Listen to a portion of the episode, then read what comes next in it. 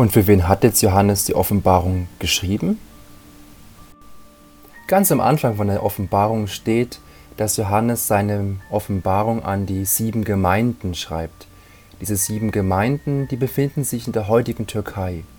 Das heißt, die Offenbarung des Johannes ist in erster Linie ein Brief, eine Ermutigung, das in die damalige Zeit hineinspricht. Und in zweiter Linie eigentlich auch für uns, 2000 Jahre später, weil einiges von dem Johannes da schreibt, eben noch nicht eingetroffen ist.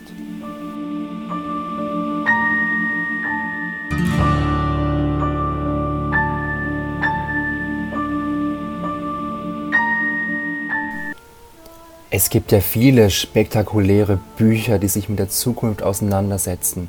Was ist eigentlich das Besondere an der Offenbarung des Johannes?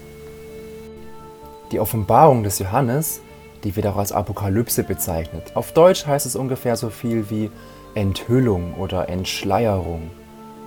Also anders gesagt, Gott lässt sich hier in der Offenbarung ein wenig hinter den Vorhang blicken. Diese Literatur, die ist eigentlich ganz typisch für das Altertum. Es gibt spektakuläre und mysteriöse Bilder, die oftmals von einem großen Helden erzählt werden. Die Offenbarung des Johannes die hat einige Parallelen zu diesen Büchern aus der Antike, aber es macht einen großen Unterschied. Johannes geht es hier nicht darum, einen möglichst genauen Ablauf des Weltgeschehens zu zeichnen, sondern eben Mut und Hoffnung zu verbreiten. Haltet durch, alle, die an Jesus glaubt.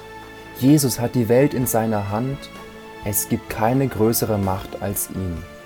Und nicht mehr lange und das Leiden, das ihr jetzt erlebt, das wird ein Ende haben.